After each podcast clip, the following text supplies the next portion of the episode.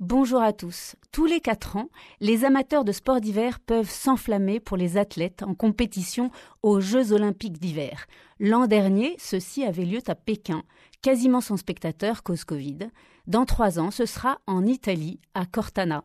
Mais en cet hiver, faisons ensemble un bond de 100 ans en arrière au premier JO d'hiver jamais organisé. Retournons en 1924 à Chamonix.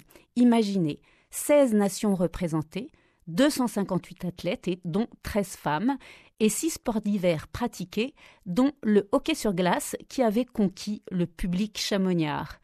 Autre discipline, le fameux saut à ski.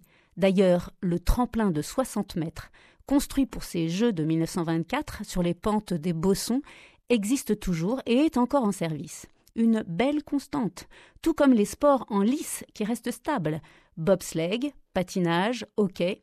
Enfin, les Norvégiens qui dominaient la compétition il y a 100 ans sont toujours au top du palmarès. En revanche, il y a eu des évolutions. Les derniers jeux ont vu sans surprise le budget flamber, le nombre de participants grimper à 2874, dont presque 1300 femmes, soit 100 fois plus en 100 ans, et le nombre de pays passé à 91.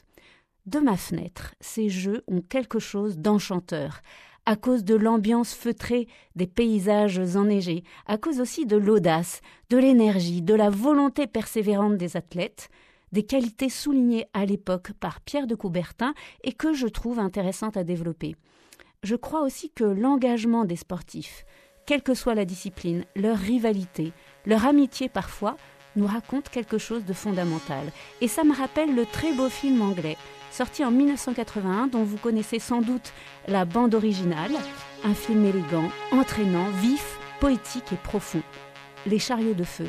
Si vous ne l'avez vu, un conseil, foncez. Bonne journée.